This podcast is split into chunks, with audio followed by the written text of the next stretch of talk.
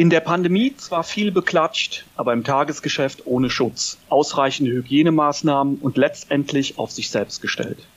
Welche Auswirkungen hat Corona auf die Beschäftigten in der Pflege?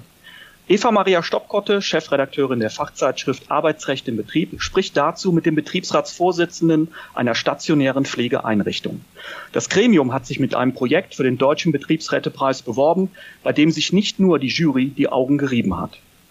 Unser zweiter Gesprächspartner heute kommt aus dem Betriebsrat eines Klinikums, das den Weg zurück in die Rekommunalisierung gegangen ist. Eine teils steinige Strecke, die alle Beteiligten vor Herausforderungen gestellt hat. Auch dies ein Projekt, das in diesem Jahr zu den Nominierten des Deutschen Betriebsrätepreises zählt. Mein Name ist Christoph Hermann und ich freue mich, dass Sie mit dabei sind bei der aktuellen Ausgabe von AIB Audio, dem Podcast für erfolgreiche Betriebsratsarbeit.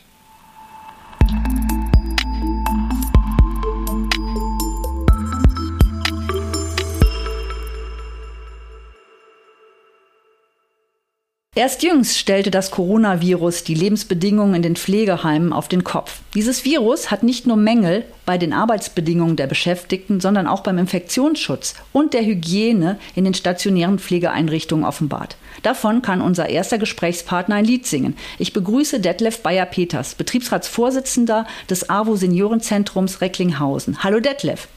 Ja, Hallihallöchen. Grüße euch.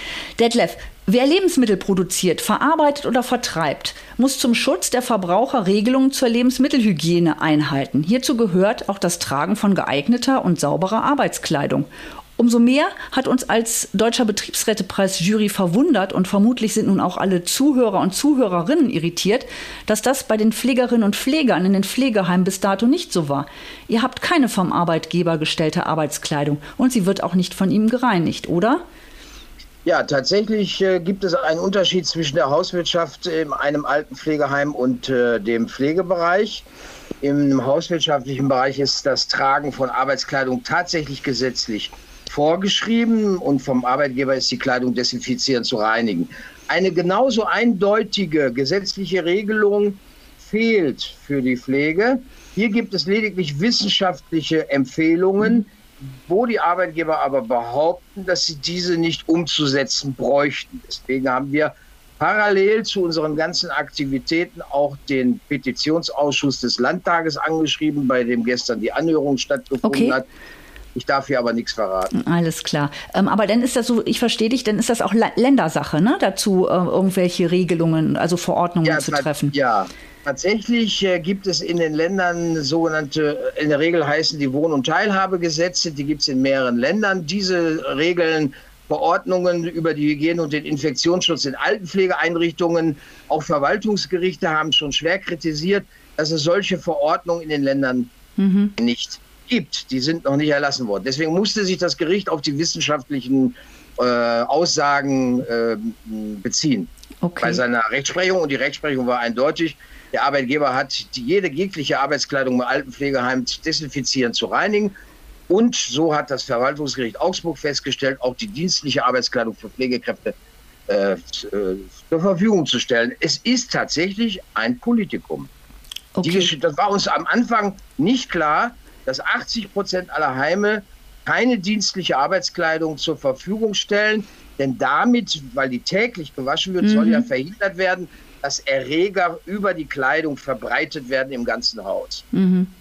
Das kann, kann man sich kaum vorstellen, weil ich denke, in Einrichtungen, in denen überwiegend infektionsanfällige Pflegebedürftige leben ne, und die Pflegekräfte keine dienstliche Arbeitskleidung tragen, also die bringen ja dann quasi ihre Kleidung von zu Hause mit und bringen, gehen dann auch nach Hause mit dieser kontaminierten Kleidung. Verstehe ich das richtig? Richtig. Also sie haben entweder Straßenkleidung an, also die übliche Kleidung. Wie lange sie die tragen, weiß keiner so genau. Manche kann man dann auch mal mehrere Tage in der gleichen Kleidung sehen. Aber es gibt auch Kollegen, die kommen mit privater Arbeit Arbeitskleidung in die Einrichtung, haben aber keine Umkleidemöglichkeiten unter Umständen.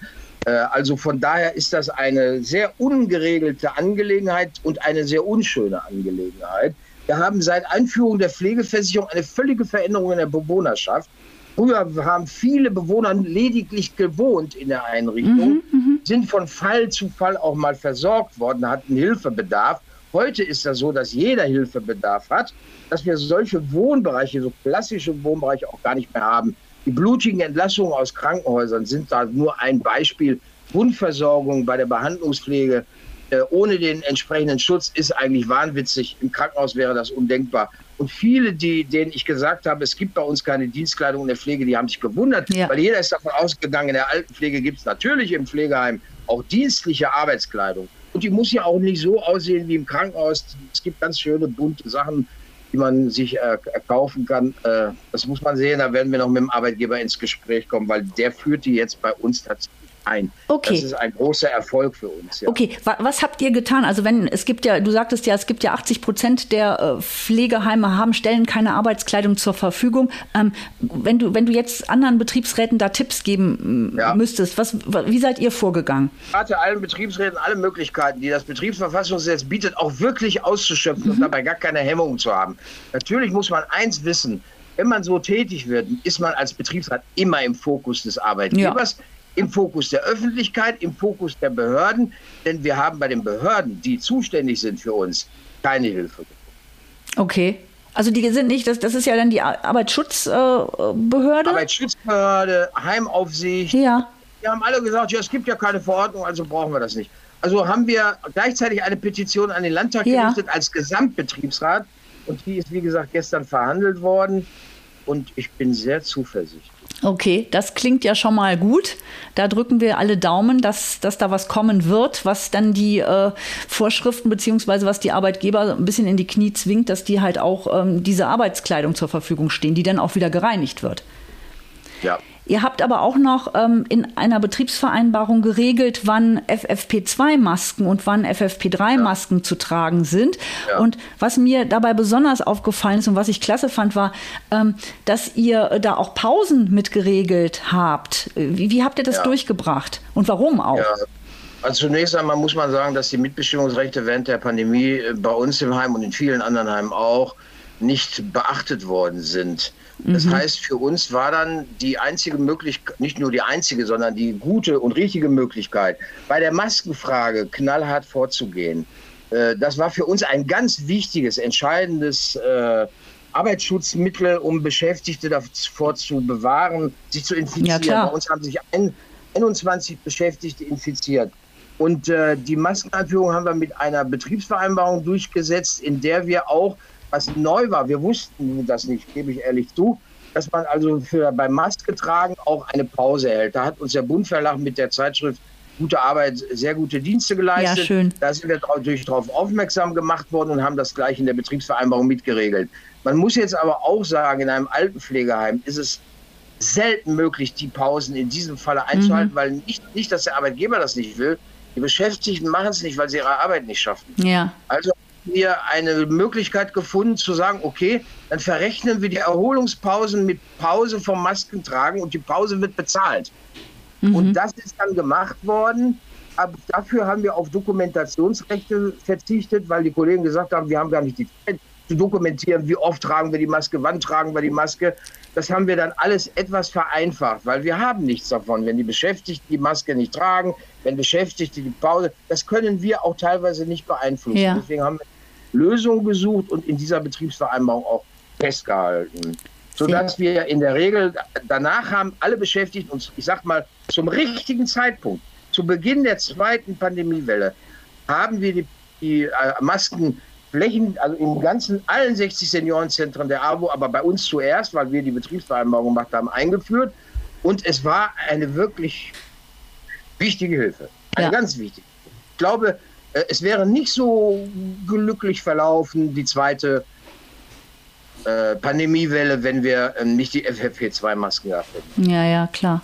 Ähm, wie eingangs schon erwähnt, Detlef, Corona ist ein Brennglas für Missstände in den Pflegeeinrichtungen und bei den Arbeitsbedingungen für die Beschäftigten.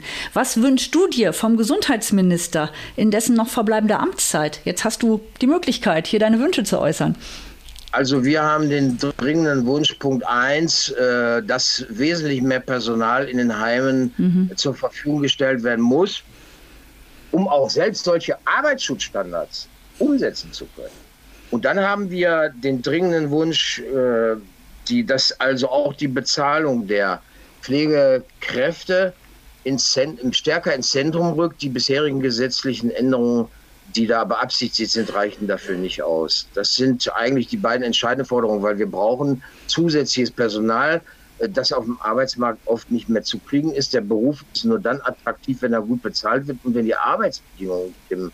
Wenn, sie, wenn man ständig im Stress steht und ja. ständig damit rechnen muss, dass man morgen schon eine, ich sage das mal so deutlich, an einer Infektion krank, verstirbt, dann ist das natürlich äh, nicht gerade sehr attraktiv für einen solchen Beruf, der übrigens sehr schön ist. Mhm. Er ist ja sehr schön. Nur unter Bedingungen, wo ich all das, was ich mal gelernt habe, nicht umsetzen kann, wird er zur Tortur. Ja, okay.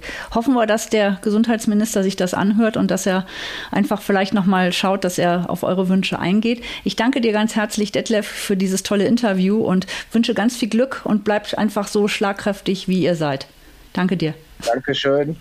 Auch tschüss. Tschüss. Und jetzt leite ich über zu unserem Pressesprecher Christoph Herrmann. Er ist im Gespräch mit Markus Ritter.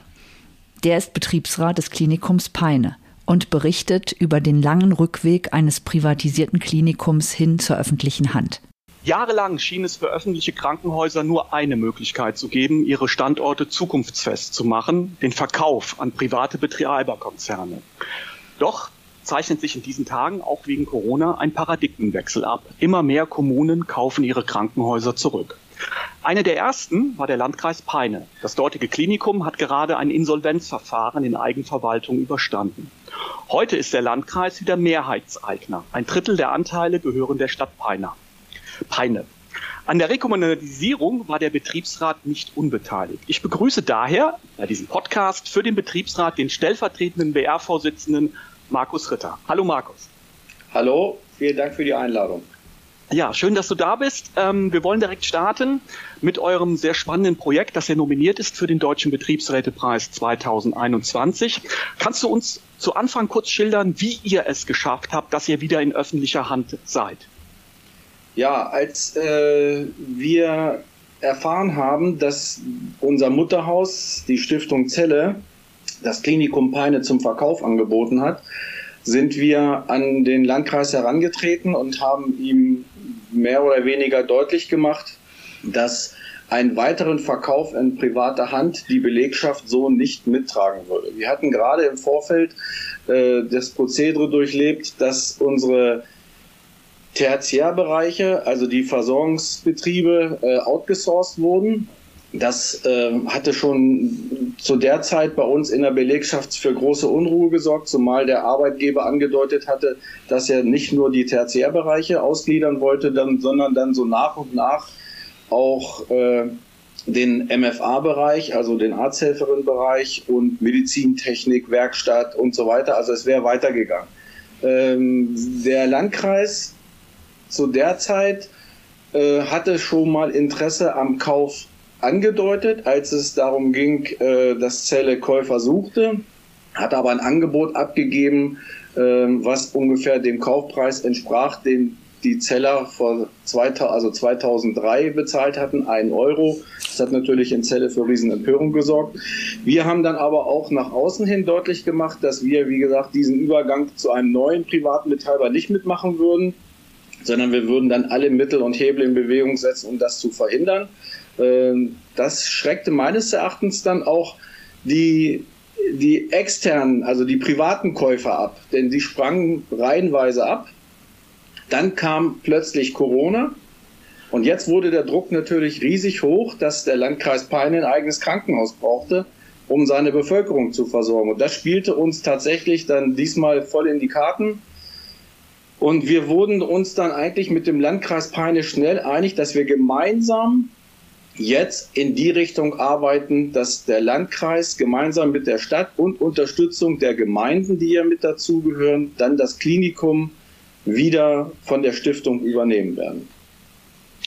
Okay, jetzt haben wir gelesen in den Unterlagen, die ihr eingereicht habt, dass ja auch auf dieser, aufgrund dieser sehr unsicheren Situation für alle Mitarbeiter ja auch ein Teil äh, der Beschäftigten abgewandert ist. Leute haben gekündigt, äh, haben gewechselt, ähm, aber nichtsdestotrotz habt ihr euch ja dann darum gekümmert, Leute auch wieder zurückzugewinnen. Und ähm, wie wir gehört haben, habt ihr zumindest schon einen Teil der abgewanderten Beschäftigten wieder zurückgewinnen können. Wie habt ihr das denn gemacht?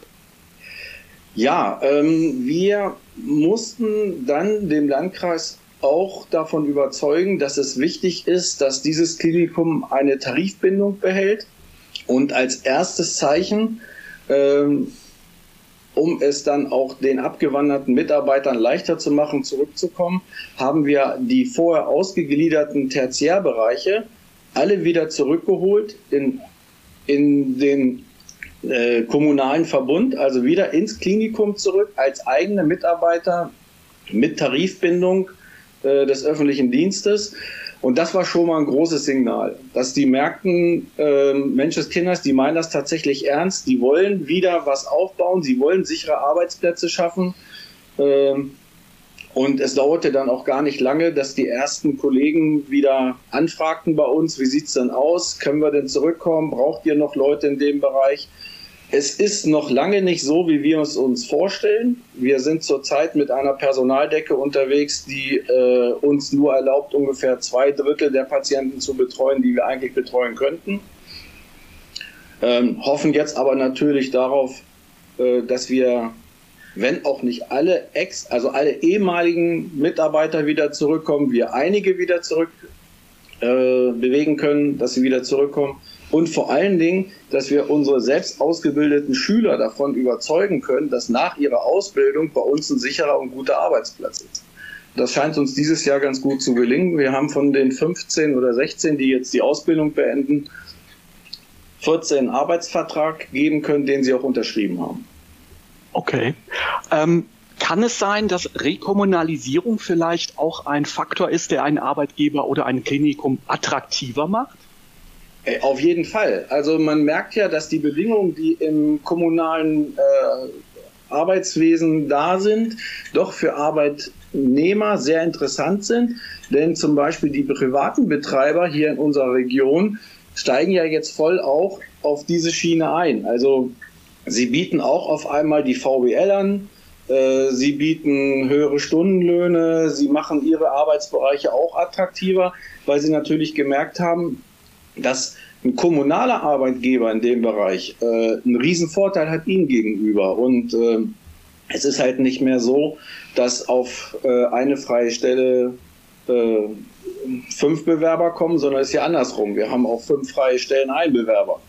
Und äh, das oh. wissen natürlich unsere Häuser hier auch. Also wir hatten damals tatsächlich dann auch so skurrile Situationen, dass als die Insolvenz bei uns bekannt wurde, umliegende Kliniken mit großen LKWs, beplankt mit Werbung, auf öffentlichen Parkflächen vor unserem Klinikum gestanden haben und massiv unsere Mitarbeiter abgeworben haben mit Lokangeboten. Es wurden Postkarten im Haus verteilt an Mitarbeiter, wo sie auf der Rückseite nur ihren Namen und ihre Telefonnummer eintragen brauchten. Das reichte als Bewerbung für das andere Klinikum, um dann Kontakt aufzunehmen. Man hat gezielt Personal aus fremden Häusern, also Anwerber in unsere Häuser geschickt, die dann so nachgehorcht haben, seid ihr noch zufrieden, ihr könnt gern zu uns kommen. Äh, die Spitze war, dass ein Klinikum aus der Region in der Stadt ein Café für einen ganzen Tag gemietet hat und hat dort unser Personal eingeladen für Bewerbungsgespräche. Okay. Und da mussten wir gegenhalten. Ja, also nicht nur die Insolvenz und jetzt die Schwierigkeiten, die sich daraus ergeben, sondern jetzt auch noch die massive Abwerbewelle von umliegenden Kliniken an unser Personal. Unglaublich. Ähm, aber das hat sich jetzt wieder gedreht, so verstehe ich das. Also ihr habt genau. jetzt. Ja, wir ja. sind jetzt auf einem guten Wege. Wir kriegen jetzt wieder Personal zurück. Äh, wir versuchen natürlich auch über den Betriebsrat äh, die Bedingungen immer noch wieder besser zu machen. Ja, äh, Personaluntergrenzen versuchen wir einzuhalten. Wir werden auch härtere Wege jetzt gehen, um es attraktiv zu machen, wenn das mit der Geschäftsführung so jetzt nicht funktionieren sollte. Äh, aber wir stehen und fallen mit dem Personal. Und so ein kleines Klinikum wie wir mit diesen Riesenkliniken im Umland, Hannover, Braunschweig, Celle ist doppelt so groß wie wir. Äh, Hildesheim ist ein Riesenklinikum. Äh, wir müssen einfach uns besser positionieren und müssen attraktiver werden für Pflegekräfte, Ärzte und selbst, selbst bei äh, Reinigungskräfte, Köche. Man kriegt heute ja nichts mehr auf dem Markt. Okay. Nochmal ganz kurz zurück ähm, zu Corona. Also wir haben ja gemerkt allgemein, dass Corona ja nicht nur leider Gottes sehr, sehr viele negative Auswirkungen hat. Und das habt ihr ja im Klinikum immer, bekommt ihr ja wahrscheinlich im Tagesgeschäft immer noch auch zu spüren. Andererseits äh, stellen wir fest, Corona ist ein Treiber zum Beispiel für Digitalisierung. Wenn man das jetzt mal auf euer äh, Klinikum runterbricht, auf euer Projekt, glaubst du denn, dass die Corona-Pandemie auch die Rekommunalisierung begünstigt hat? Also hat das ein gutes Umfeld geschaffen dafür? Ja, also durch diese Corona-Pandemie und jetzt die, diese Massenanfall von Erkrankungen in diesem Bereich. Und auch wir im Peine hatten ja mächtig damit zu kämpfen, unsere Patienten gut zu versorgen, weil wir ja nun gerade vorher diese riesen Personalabwanderung hatten. Hat natürlich der Landkreis den Riesendruck gehabt, seine eigene Bevölkerung vernünftig zu versorgen. Wenn wir zwei Jahre vorher diesen Prozess durchgemacht hätten, bin ich mir sicher, dass unser Klinikum heute nicht mehr bestehen würde. Vielleicht wären wir an einen anderen verkauft worden, der uns hätte schrumpfen lassen zu einer Portalklinik, um dann sein großes Haus zu versorgen, wie es jetzt andere Betreiber gerade machen. Ne? Die pumpen einen Standort mächtig auf, lassen andere kleine Standorte zusammenschrumpfen und verlegen dann diese großen OPs und schwierigen OPs alles in dieses Haupthaus und äh, das wäre uns sicherlich auch passiert. Wir wären aufgerieben worden zwischen den Standorten Hannover, Braunschweig, Hildesheim. Sozusagen nur noch als Zulieferer. Ne? Und hätten dann, wären dann aber nicht in der Lage gewesen, unsere Patienten in dieser Corona-Zeit zu versorgen. Und äh, das hat der Landkreis sehr schnell erkannt. Mhm. Und nun hatten wir nun auch noch das Glück, dass dieses Jahr Kommunalwahlen sind. Und ich glaube einfach, dass es schlecht zu Gesicht gestanden hätte, ein Klinikum in dem Moment zu schließen. Also wir waren nicht ganz so unglücklich über Corona. Okay. Wahlen liefert mir äh, das entscheidende Stichwort für meine Abschlussfrage. Wir sind ja jetzt kurz vor den Bundestagswahlen. Ähm, vor und während Corona sind die Mitarbeiter in den Klinikum ja öffentlichkeitswirksam sehr beklatscht worden. Man hat sich bedankt, man hat große Appelle, äh, vollmundige Versprechen ja auch gemacht. Ähm, aber wenn ihr jetzt mal sozusagen nach vorne guckt, ähm, was wünscht sich der Betriebsrat des Klinikums Peine von der neuen Bundesregierung, von der Politik allgemein? Es ist ganz wichtig, dass die Politik es schafft, den Beruf der Pflege so attraktiv zu gestalten, dass die jungen Menschen, die aus der Schule kommen, mit Stolz in diese Ausbildung gehen. Dass sie auch danach mit Freude ihre Arbeit weitermachen können. Es ist im Moment die unglückliche Situation, dass wir zwar noch Auszubildende finden, die diesen Beruf erlernen wollen, entweder weil sie aus der Familie, aus familiären Kreisen äh, äh, gute Erfahrungen gemacht haben oder weil sie sehr sozial eingestellt sind. Äh, alles Mögliche. Aber spätestens nach der Ausbildung erreicht sie dann das wahre Leben. Und wenn man junge Leute gut ausbildet und ihnen zeigt, wie wichtig Pflege ist und wie wichtig auch das, der Umgang mit den Patienten ist, und sie nach der Ausbildung dann erfahren müssen, dass aufgrund von Personalmangel all diese guten Vorsätze über den Haufen geworfen werden. Und es geht im Grunde nur noch darum, welche Maßnahmen ich über den Tag wegstreiche, um am Ende eine Grundversorgung dem Patienten zu gewähren, ist das für mich äh, der, das, muss das der erste Weg sein, den die Politik bestreiten muss, um wieder diesen Beruf attraktiv zu machen. Eine Bezahlung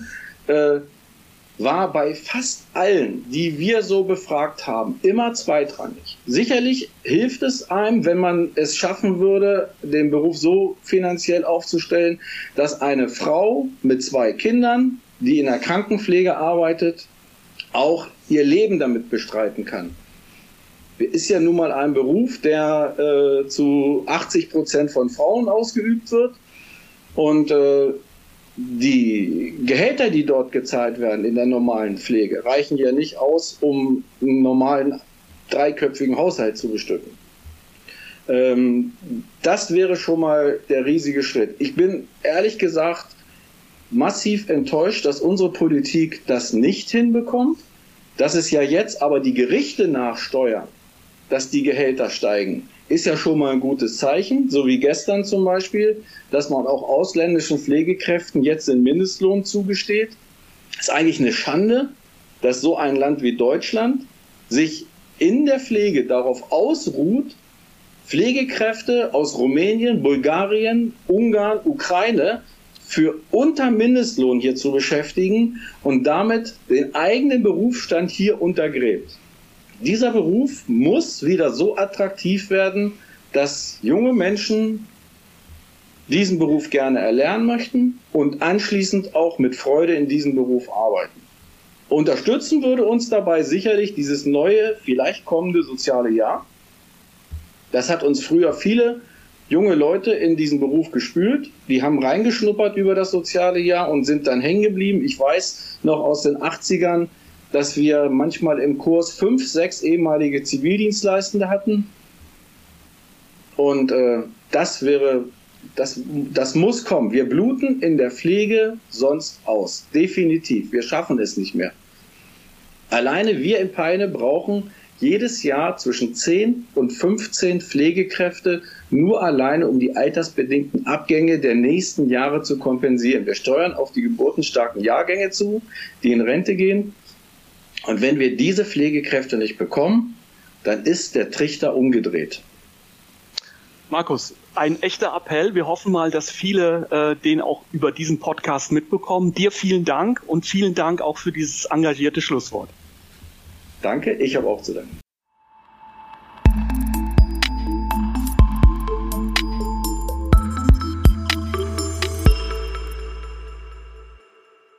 Vielen Dank für Ihre Aufmerksamkeit. Wenn Sie mehr zu den Nominierten des Deutschen Betriebsrätepreises 2021 erfahren möchten, dann finden Sie unter www.dbrp.de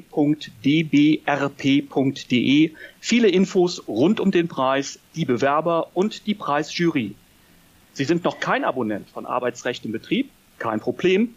Fordern Sie auf unserer Website www.aib-web.de slash gratis gerne zwei kostenfreie Probehefte an. Wenn Sie unseren Podcast gut finden, dann liken Sie ihn, teilen Sie ihn, empfehlen Sie uns gerne weiter. Und wenn Sie eine Idee für ein Podcast-Thema haben, dann nicht Sie raus damit an podcast.aib-web.de. Das war's für heute bei AIB Audio, dem Podcast für erfolgreiche Betriebsratsarbeit. Bis bald.